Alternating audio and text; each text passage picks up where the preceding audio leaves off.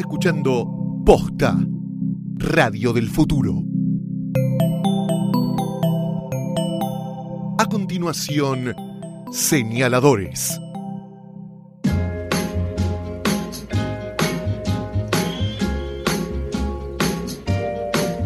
Bienvenidos al tercer capítulo de Señaladores. Mi nombre es Eugenia Sicabo y tengo enfrente mío al guapo, inteligentísimo Nicolás Artusi. Muchas gracias. Te pedí antes de empezar que no mientas, pero bueno. Pero te miro a los ojos y solo te puedo decir la verdad. Eh, Sicabo. Tenemos en el medio toda la ortopedia radial, porque están los micrófonos, los cables, los auriculares, pero aún así encontramos Nos la grieta, tratando, claro, sí, de- la famosa grieta para mirarnos a los ojos. Bueno, ¿cómo estás, Euge, querida? Muy bien, muy contenta con la repercusión de Señaladores, Ah, con tantos sí. lectores fieles. Mucho, a mí me sorprendió mucho también la, la participación en nuestra red social facebook.com barra señaladores, donde ya hemos superado eh, ampliamente los mil seguidores. ¿eh? O sea, ya tenemos un millar de lectores. Ya hay club de lectura, que era lo que queríamos desde el día uno. ¿Viste que suena más decir un millar Un que millar. mil? Pero tenemos un millar, hemos superado el millar.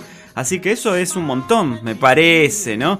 Para este club de lectura. Y lo que me gusta mucho también es que además de lo que nosotros decimos sobre los libros, hay mucha participación e interacción por parte de los lectores. Yo, este, como Mirta, leo todo. Tenemos lectores intensos y nosotros somos lectores intensos. Sí, sí, sí, Entonces sí. leemos todo, obsesivamente. Todos los comentarios. De hecho, hoy, espero no olvidarme más adelante, eh, voy a incorporar a nuestra tertulia el comentario de uno de los lectores que me pareció muy, muy atinado.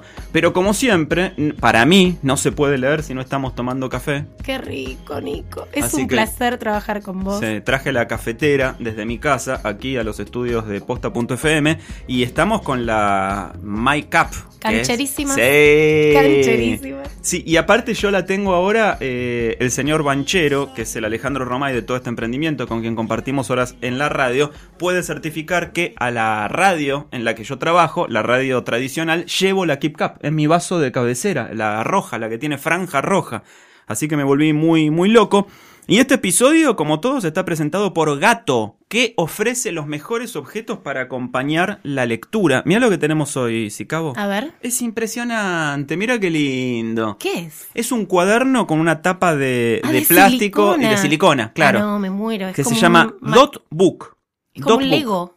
Es como un Lego cuaderno. Y esto es un set de lapiceras, pero estilo lápiz. Good Pen para anotar. Viste que a simple vista parecen lápices de colores. Tenés una eh, azul, una amarilla, una roja y una negra. ¿Y me estás son diciendo que son lapiceras. biromes? Son ah, no, me muero. Sí, son lapiceras, pero Quiero ya. tienen toda la iconografía del lápiz. Exacto. Gracias a los amigos de gatostore.com. Pueden entrar ahí, aparte, poner el código POSTA al hacer el checkout. POSTA, P-O-S-T-A. Y tienen 30% de descuento porque como este es un club, me suena muy pero muy lógico que tenga beneficios exclusivos para sus socios, para sus afiliados. Así que yo creo que también estamos en condiciones de pedir tarifa social para la luz. ¿No? Y si sí, si se las dieron a los clubes de barrio, ¿cómo no se la van a dar a los clubes de lectura? Si algo que hace falta para leer es luz. Por otra eso. parte, ¿no? Es como Exacto. bien básico. Exacto. La semana pasada tuvimos acá sobre la mesa la, mm, el, el parlante con luz de Gato Store. Lo necesitas, necesitas la música, aunque eso lo vamos a hablar más adelante. Para leer necesitas eh, la luz y hoy, para fanáticos de la lectura y por qué no decirlo de la escritura también, necesitas la libreta con tapa de silicona y las eh, lapiceras que parecen lápices. Hermoso. Bueno, ¿y qué vamos a leer hoy? Hoy vamos a leer para acabar con Eddie Belguel, del francés Edouard Louis, que es el fenómeno editorial en Francia. Eh, y tiene, la verdad, que varios ingredientes para ser la novela preferida de los franceses. Por un lado, su autor tiene apenas 23 años, nació en 1992, es de esa gente talento precoz para, para envidiar su talento, y cuenta en clave autoficcional su propia historia, que es la de haber crecido en una familia obrera francesa en un entorno muy pobre, muy violento, sabiendo desde la niñez que le gustan los varones.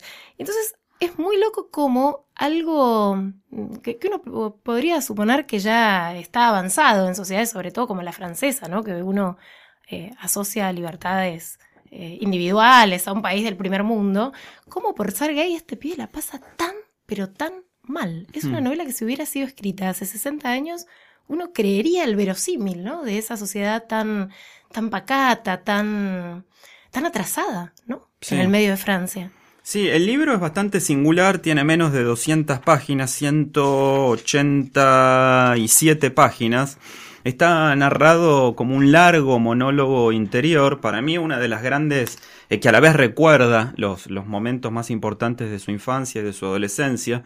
Eh, para mí, desde lo formal, lo, lo más sugerente y lo más interesante es la introducción de las voces ajenas que se mezclan con sus voces propias, porque es un libro que no tiene los diálogos tradicionales precedidos por los guiones típicos clásicos de diálogo, sino que en el medio de su monólogo él va citando, ni siquiera, este, ni siquiera con el uso Están de comillas. bastardillas, están bastardillas. Exacto. Sí. Ni siquiera con el uso de comillas. Va citando las palabras que lamentablemente no llegan hasta nosotros por una traducción española que es muy ibérica. Eh, si este No libro. es mala, es buena la No es mala, pero es demasiado ibérica. Sí, es muy ¿no? ibérica. Entonces hablan de las chicas pijas y de los tíos duros. Y digo, las chicas pijas, justo en uno que, que se confiesa eh, alucinado por el falo. Pero sobre todo por la famosa escena del, del eh, granero, ¿no? Ahí cerca de la casa. Pero mm, para mí, desde el punto de vista de lo formal, eso es lo más, lo más fascinante. Es una novela que se lee muy rápido. Como decía, tiene 187 páginas.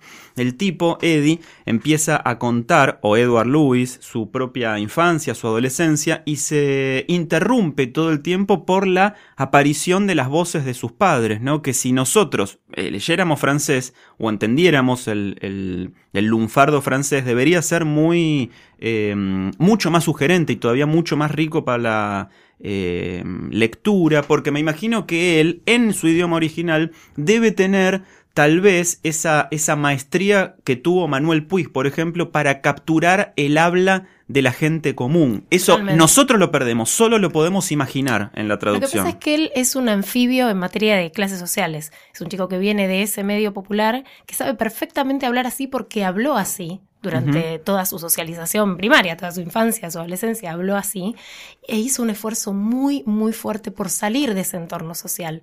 En ese, entonces él conoce las dos lenguas, por eso lo puede hacer tan bien, porque no hay ninguna impostura, porque no hay un quiero hacer como que soy un chico de la calle. No, no, soy ese pibe desclasado, soy ese pibe eh, cuyos padres odian a los árabes, odian a los gays, odian a todas las minorías, odian a todos aquellos que quieren hacer un ascenso social por la vía del estudio, que es finalmente su, su salida, ¿no? Porque mm, hay que explicar, vos cu- cuando hiciste ese, ese fallido de decir Eddie en vez de Edward, eh, hay algo que se mm, preocupó mucho este autor en hacer, es en cambiar su identidad. Eh, Esta novela se llama Para acabar con Eddie Belgel, que es el nombre original del autor, que se cambió su identidad por Edward Luis. Yo tuve la suerte de entrevistarlo en la. Feria del Libro este año a Edward Luis y mm, era un cambio de identidad que implicaba tanto, o sea, no, no, no le puedes decir más Eddie. Me explicó que Eddie es como si acá le pusieras, no sé, como Johnny Buen Mozo, que su, que su nombre en francés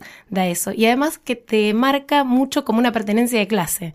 Entonces se quiso desmarcar de todo, ¿no? De, de Sí. sus orígenes de- y de lo que implicó en materia de humillaciones, ¿no? Eh, haber nacido en ese entorno. Sí. La historia del libro de Para acabar con Eddie Belgel es bastante simple porque es la memoria de un pibe a los 22 o 23 años, ya mudado a la gran ciudad, que ingresa a la universidad, algo que quiso hacer toda su vida, que recuerda eh, su pasado inmediato, su infancia desde los 10 años, ni siquiera la primera infancia, su infancia de los 10 años y su adolescencia. Algo que me parece bastante sintomático y que tiene que ver también con el tema de la diversidad sexual, porque él es claramente gay y pasa gran parte de su vida, los, los de su adolescencia justamente en el pueblo, intentando reprimir esos impulsos, para mí tiene que ver con que en realidad su pasado inmediato, que está lleno de, mm, eh, humillaciones y malos momentos, no, no tiene una desgracia o una tragedia grande. Realmente lo que lo marca él y lo que lo lacera es la pequeña humillación de todos los días. Pero ¿no crees que esa es la gran tragedia? Claro, pero por eso, eso me parece que Porque es lo... como una tortura cuentagotas, ¿no? Claro, es eso- todos los días una pequeña tragedia. Eso, pero digo, no, no es que tiene. Ahí me parece que es donde se traduce la sutileza del libro. Él tiene dos pibes que más o menos lo, lo apuran en el colegio y que le hacen bullying. Quiero decir, no es ni que lo violan, ni que lo recontracagan a trompadas. No, le hacen un bullying jodido, le escupen en la cara, Le- hacen tragar las flemas. Exacto, eh. le dicen puto cada tanto o marica y entonces justamente me parece que ahí es el peso me parece que tiene el libro, que es lo ominoso de la, de la humillación, como que la humillación esté todo el tiempo presente, construida a partir de gotas, de gotas que van horadando la piedra todos los días. No hay una... En toda la novela su padre creo que le da un bife, no es tampoco que es un pibe... Claro, no es un pibe que es golpeado en la casa, que es sodomizado, es simplemente esa humillación no, de lo en cotidiano. un entorno muy violento al interior de Claro. su propia casa. Su padre vive borracho. Sí, sí. eh, es, eh, Sí, pero, pero digo, no es un caso de noticiero. Digo, si él no hubiera escrito este libro, ni la asistencia social ni los noticieros se habrían ocupado de su historia. Ese es el valor del libro. Digo, no le pasa nada más que lo que le pasa a mucha gente que vive estas humillaciones de todos los días. Ahí está el valor de la novela. Uno por lo general espera para las novelas historias extraordinarias, grandes gestas, cosas trágicas, dramas profundos. No hay nada de eso acá. Es la humillación de lo cotidiano. Y a mí me, me resonaba también mucho eh, cuando, cuando leía la novela unas palabras que había intercambiado para una entrevista con el periodista eh, Bazán, Osvaldo Bazán, ¿no? Cuando él decía que en el tema de la diversidad sexual o de la homosexualidad lo que más dolía justamente era el rechazo sordo de los padres. Porque él decía, y siempre lo dice en realidad, que el niño discriminado por judío en la escuela vuelve a su casa y es Y está todo bien ser judío. consentido claro. por, los por la familia, que le cuenta del Hay holocausto. una le dice- reafirmación de la identidad en el seno familiar. Exacto, sí, y tenés total. que al niño negro, que es este también hostigado en una sociedad blanca, vuelve a su casa y es consentido por sus padres. En cambio, el niño gay o el niño trans o la niña lesbiana vuelve a su casa y tiene que seguir mintiendo. Sí, y de tiene hecho que es seguir el, peor, es ocultándose. el peor lugar de discriminación, su propia casa, Exacto. claramente. Y esto se ve mucho en la, en la, en la novela, que pone como en escena los distintos tipos de orgullo de clase, ¿no? El Sí. hecho de ser macho, ser viril, ser violento, que te interese el fútbol, que te levantes muchas minas, eventualmente que dejes embarazada una. Y a pesar de la distancia y de lo que para mí sí es un, es un distanciamiento que provoca la traducción, podemos identificar estas eh, inquietudes o tensiones de clase o aspiraciones de clase, tanto en el suburbio de Francia, en la región de Picardie, que es donde transcurre esto, como en cualquier eh, barrio o, o ciudad de la Argentina. Sin también. duda, sin duda. Eso es lo universal de la novela. Hay algo que vos antes mencionabas a Manuel Puig y el uso del lenguaje, que me parece que el uso de Puig es amoroso de ese lenguaje en el cual se socializó. En el caso eh, de Edward Luis, es una suerte de venganza. Él pone en evidencia lo peor de esos padres, lo peor de ese medio, lo peor de su sentido común, porque es como que los tilda de muchas cosas, de grasas, de ignorantes.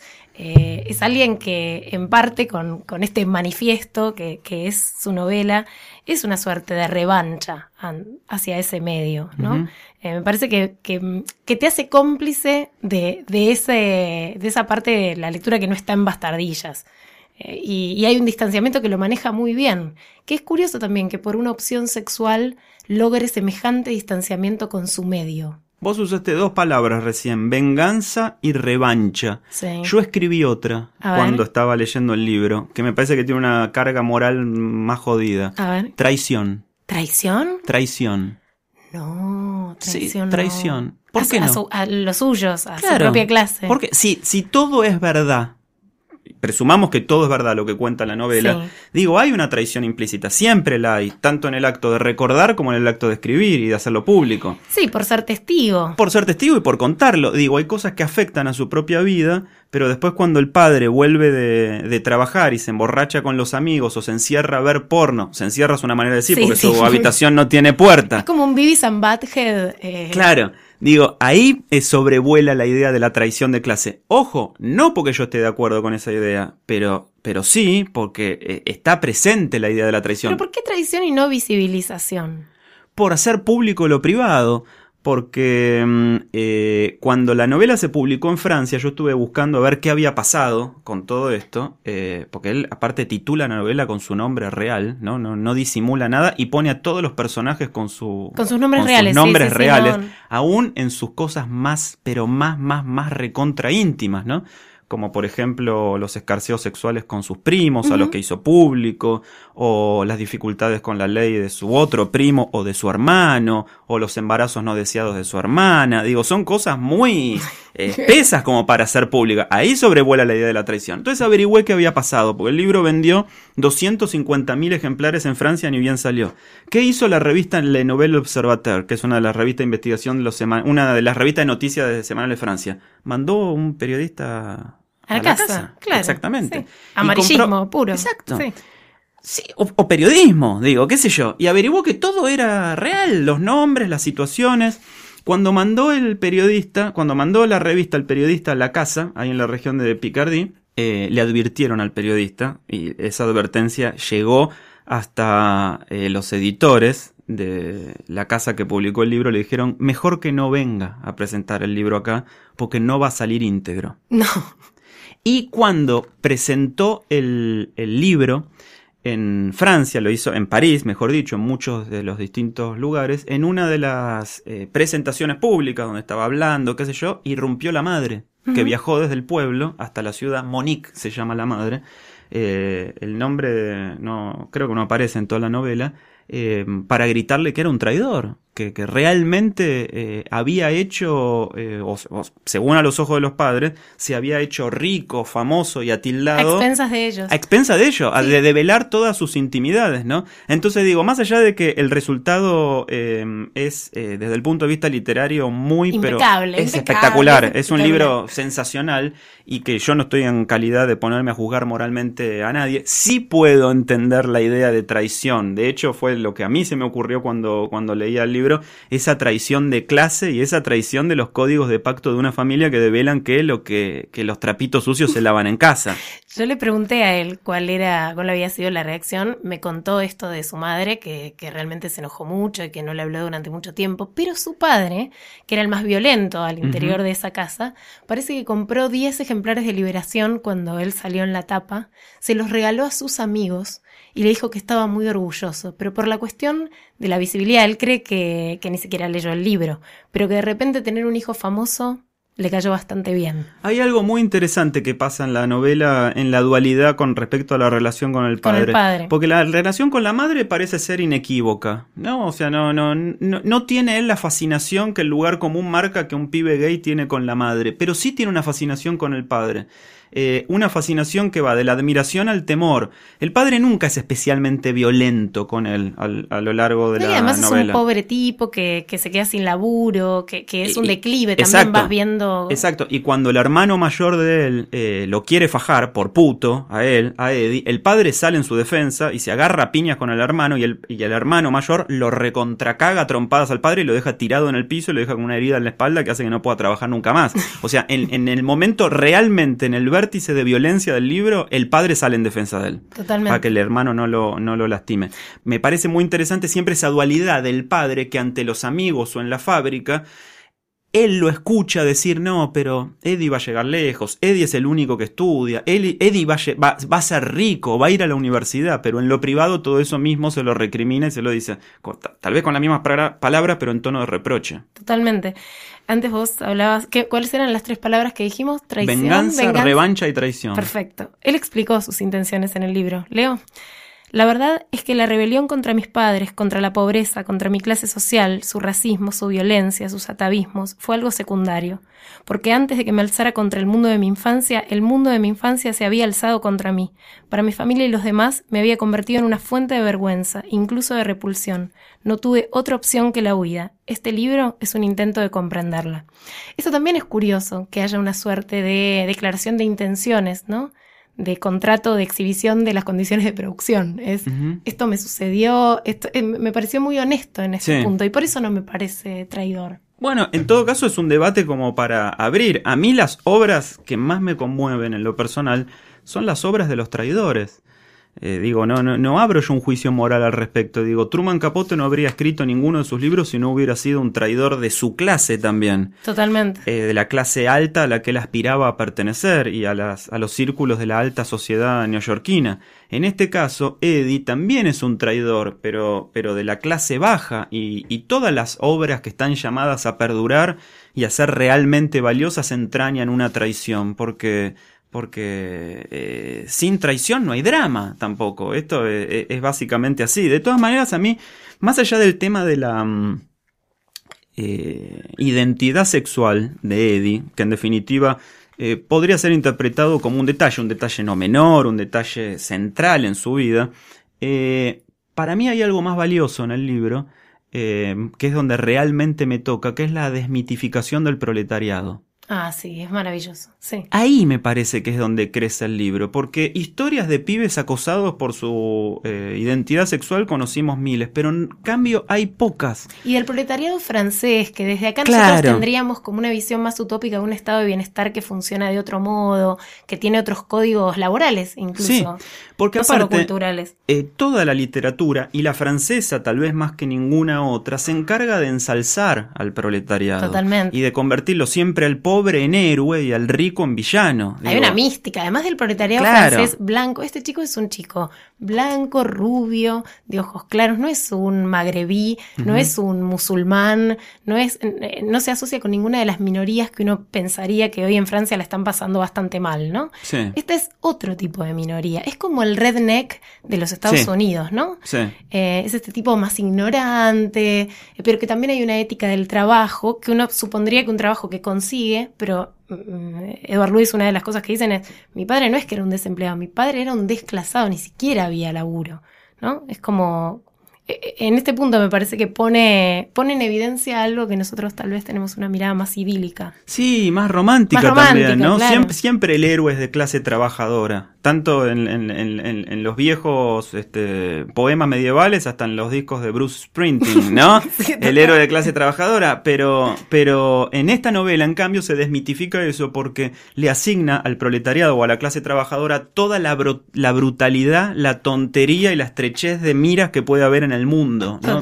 toda esa falta de ambición y esa idea de que sos pobre porque querés y de que no te forzas, él un poco la hace propia también, ¿no? Entonces en ese punto el, libro es revulsivo. Y él adopta las categorías de percepción de los otros, por supuesto. Claro. Porque él es un reenclasado que tiene muchas ganas de reenclasarse. Claro, por eso te digo, ahí también hay una traición no solo a su familia, sino a su clase, porque aparte vos ves las fotos de él, bueno, vos lo conociste en persona, yo no lo conocí, y es todo atildado y con suétercito y la camisita plegadita y todo perfectito y afeitadito. y, habla perfecto inglés habla casi perfecto castellano. Claro. Tiene 23 años. Digo, ¿cómo, ¿cómo llegaste? ¿Cómo hiciste ese recorrido? ¿Cómo hiciste ese recorrido de incorporar capital cultural? El pibe es muy fanático de Bourdieu. De hecho, compiló un, un librito de ensayos de Bourdieu. Se recibió de sociólogo. Y yo, cuando doy clase en Sociología de la Cultura, esta novela la estoy dando como ejemplo perfecto de la teoría de Bourdieu en relación a... Bourdieu, eh, rápido hay dos cosas que considera que son fundamentales para ubicar a alguien dentro de la sociedad, el capital cultural y el capital económico. Claramente este chico, capital económico ninguno, ascenso social clásico de las clases eh, populares, el estudio, ¿no? El estudio, el trabajo, esta lógica. Él incorpora una cantidad de capital cultural en las maneras, en los modales.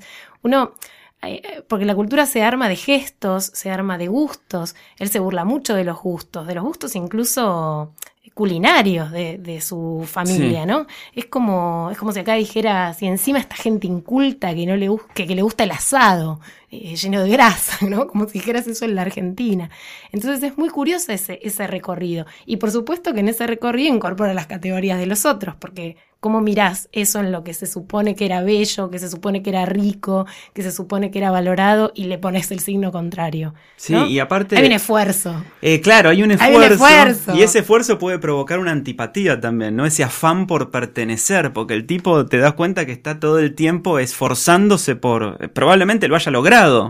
No, es que lo logró con creces. Es un gran intelectual. Yo conversé con él 45 minutos y te juro eh, me reconcilió con todo, con lo mejor de la sociología, con, lo mejor de la literatura, con lo mejor de la política. Tiene opiniones propias, las articula de una manera bellísima, habla bien, escribe bien, es como todo verdad. Sí, me pregunto y nos preguntábamos eh, antes de empezar si podrá escribir otro libro, probablemente no a la altura de este. Sé que está escribiendo un libro sobre los Escribió otro libro, ya publicó otro libro, lo que pasa es que no está en, ah, Argentina. Porque estaba escribiendo otro libro sobre los argelinos. Sí, exactamente. Ah, eh, quería incorporar lo que mm, decían en, en, Facebook, para que lo abro acá, eh, para que vean que nosotros leemos los comentarios de los lectores también. Radio Verdad. Eh, claro, Germán Ruiz decía en facebook.com barra señaladores, leí este libro y me decepcionó. Creí, creo que era más necesario para el autor escribirlo que para nosotros leerlo. Dice no estamos de acuerdo. No, no, yo no estoy de acuerdo con, eso. Con la segunda premisa, o sea, para nosotros era igual de importante. Exacto. Me parece interesante la idea de necesitar escribirlo, pero bueno, la literatura por lo general surge, o la literatura que nos importa de calidad,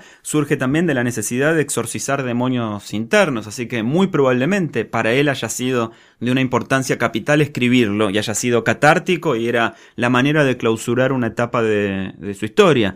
Digo, eh, a partir de ahí, de la necesidad de escribirlo de él, existe mm, la posibilidad de construir una obra perdurable y todas las que han sido así, obras perdurables, son las que nacen de las entrañas justamente y de la necesidad de expresar algo que ha pasado y que vos crees que el mundo merece escucharlo. Y de la carne viva. Esto es algo que está muy presente. Es como si nosotros escribiéramos para acabar con Eugenia Sicabo, para acabar con Nicolás Artusi. Es para destruirse a uno mismo y no, pasar Nicolás a ser... Artusi es mi apodo, es mi nueva identidad. Yo me, Juan Carlos Pérez Loazó, mi nombre real.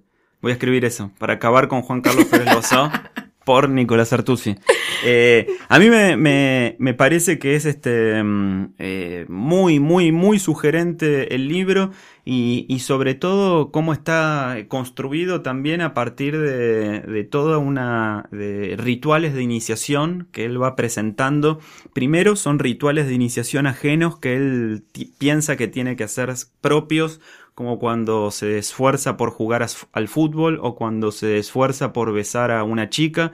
Después hay una segunda instancia que es cuando él toma conciencia de que está apañando a sus agresores sin duda. Cuando él, él se da cuenta que todos esas, esos procesos miméticos que hace de las eh, conductas de su padre, de sus hermanos o de los pibes que lo aprietan en el colegio, en realidad son formas de, de proteger a quienes lo agreden.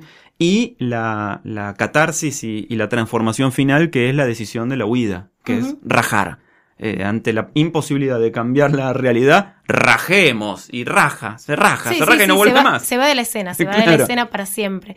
De hecho, una de las cosas que me contó es que parece que hay una fundación en Francia que se llama Eddie Belguel, que se encarga de conseguir eh, departamentos chiquitos eh, cerca de París para gente que está saliendo del placar y se tiene que ir de hogares muy violentos por esa causa. Entonces, como lugar de transición, que me pareció maravilloso que una novela incluso tuviera ¿no? como, como un impacto en, en alguna política eh, de, una, de una ONG.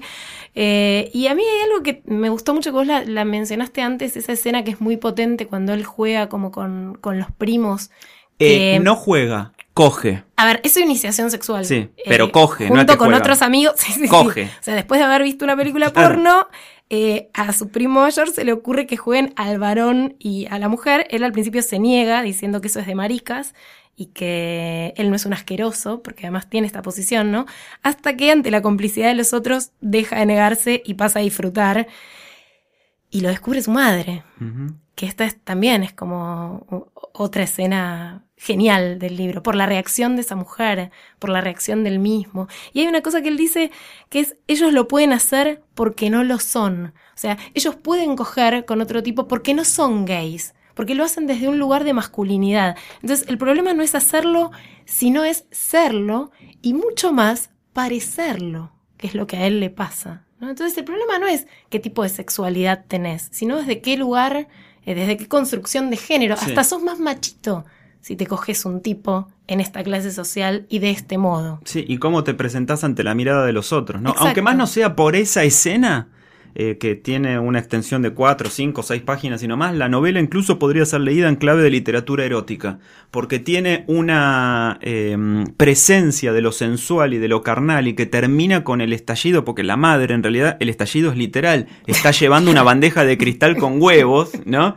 Este, no, no me acuerdo si eran huevos ahora, mira vos lo que son los intersticios de la memoria, pero puede ser, y, y la escena se clausura justamente cuando la madre, sorprendida por ver a su hijo sodomizado por el primo, eh, deja caer la, la, la, fuente, la bandeja de cristal que se rompe en mil pedazos. Así que termina con el estallido. Pero aunque Mira, más si no eran sea- huevos, hay mucho huevo en esta. Por eso te digo, pero eh, evidentemente se coló una clase de simbología mm, eh, perturbadora que a mí me hizo poner más huevos de los que había todavía en la escena. Tendría que volver a leer la- el, el libro.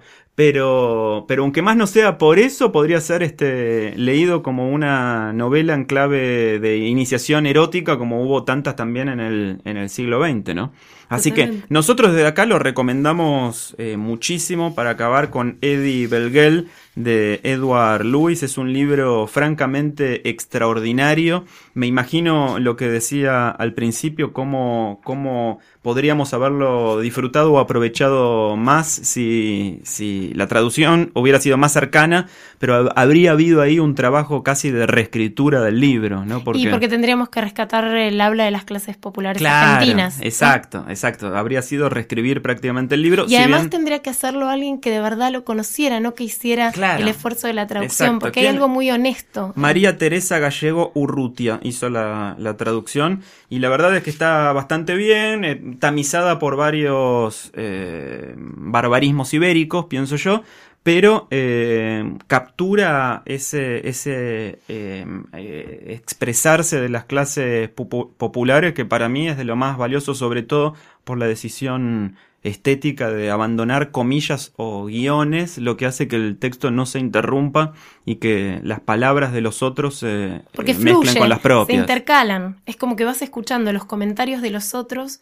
mientras escuchás la voz narradora de él. Exacto. Entonces, yo te cuento así, pero lo que dirían ellos de mí o lo que dijeron ellos de mí es, es esto otro, ¿no? es que nosotros es como una reco- conversación. eh, Nosotros recordamos así también. Nosotros recordamos Totalmente. sin guiones ni comillas. Nosotros recordamos incorporando las palabras de nuestros padres, nuestros amigos, nuestros hermanos, nuestras parejas y demás a las propias, ¿no? Y, cuando recreamos los diálogos. Te es- resuena así. Te sí. resuena así, Total. mezclándose con tus propias palabras.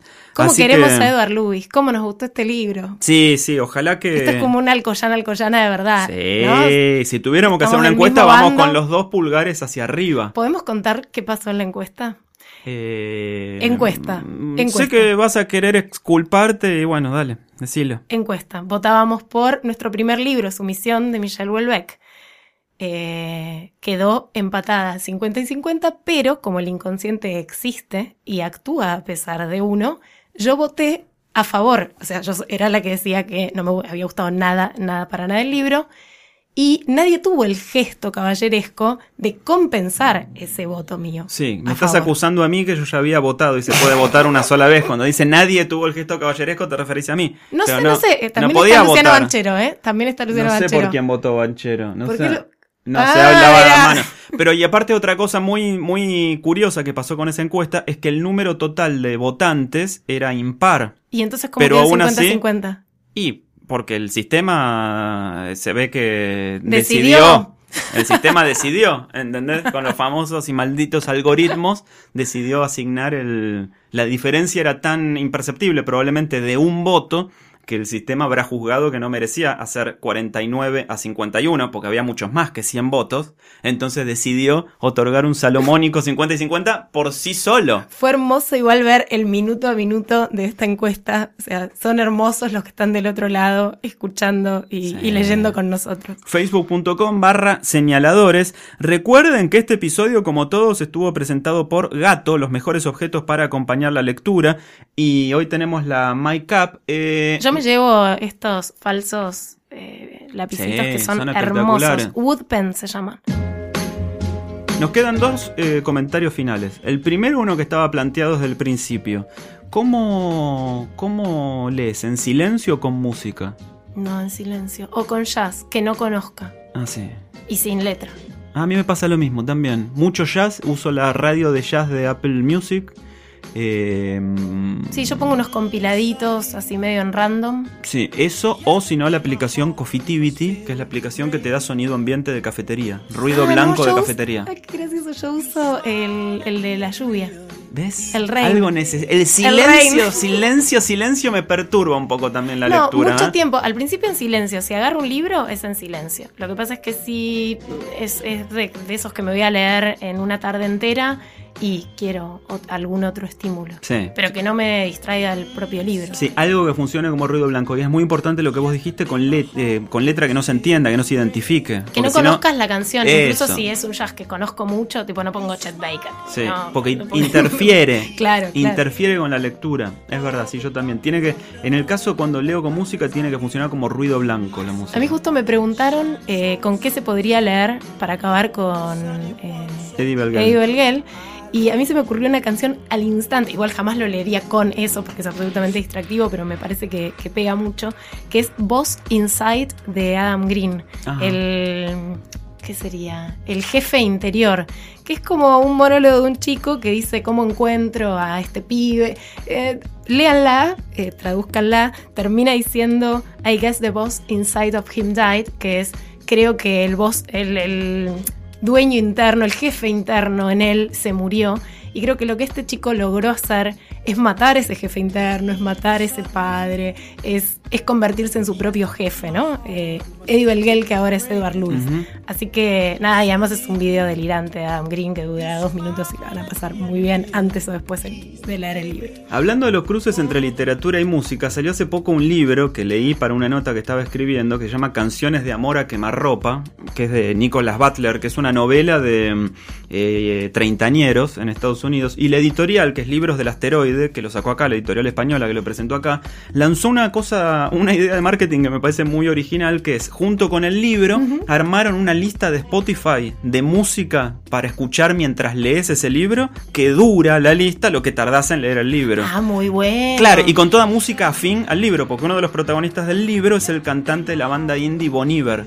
Y está calculado como para que tal tema te caiga más o menos. Y ponele, Como no sé con un si. promedio de lectura, claro, ¿cómo haces? No sé si tanto, pero es, me pareció muy buena la idea, porque Ah, tenés encantó. todas bandas indie, inclusive eh, Bon Iver, en la lista de Spotify y- abierta, ¿no? Gratuita, que ellos armaron para que puedas acompañar la lectura con ese libro. Eso es lo que hace Sergio Holguín con sus novelas. Ah, sí. Les arma en Spotify un soundtrack. Es buena la idea. Es buena, es, muy buena, es muy buena. buena. Se las recomiendo, aprovecho para recomendar. El, el último, el de No hay amores felices, el soundtrack es buenísimo. Bueno, es muy lindo imaginar que nosotros somos el soundtrack de tanta gente que nos usa para salir a correr, para viajar en el bondi, en el sub. Te dicen, bueno, una cápsula de lectura de media hora. O leo o escucho hablar sobre lectura. Así que nos queda ahora, después de este episodio 3, en el que los dos, Eugenia y yo, eh, recomendamos muchísimo para acabar con Eddie Belgel, nos queda eh, anticipar el cuarto libro sí, del que se nos protagonista. ponen ansiosos. Claro, Se del episodio ponen 4. ansiosos, sí. Exacto, lo vamos a hacer desde aquí, así que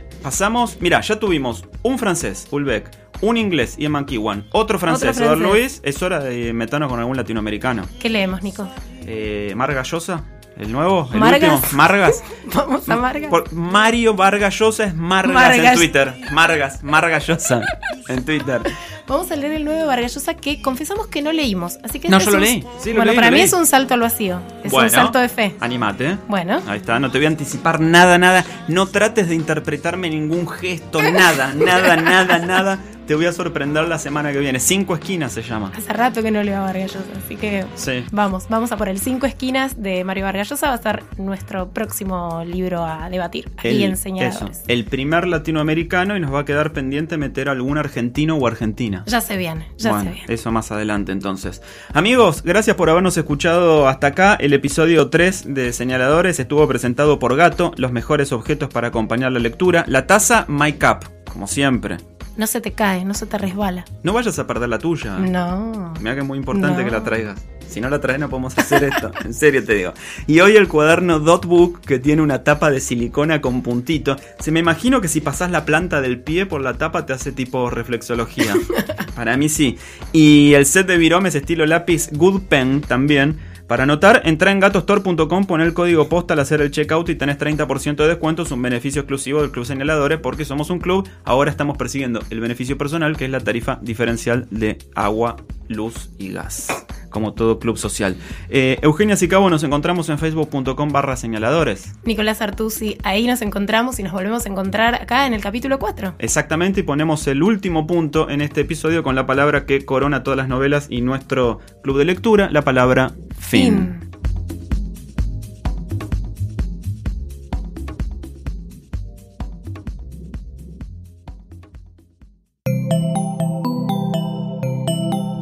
Si te gustó este episodio, hay mucho más para escuchar en Posta. Conoce todos nuestros programas en posta.fm. También podés llevarnos en tu teléfono. Baja la app de Posta para Android o para iPhone o suscríbete en iTunes a tus series favoritas. Seguí escuchando Posta, Radio del Futuro, cuando quieras y donde quieras.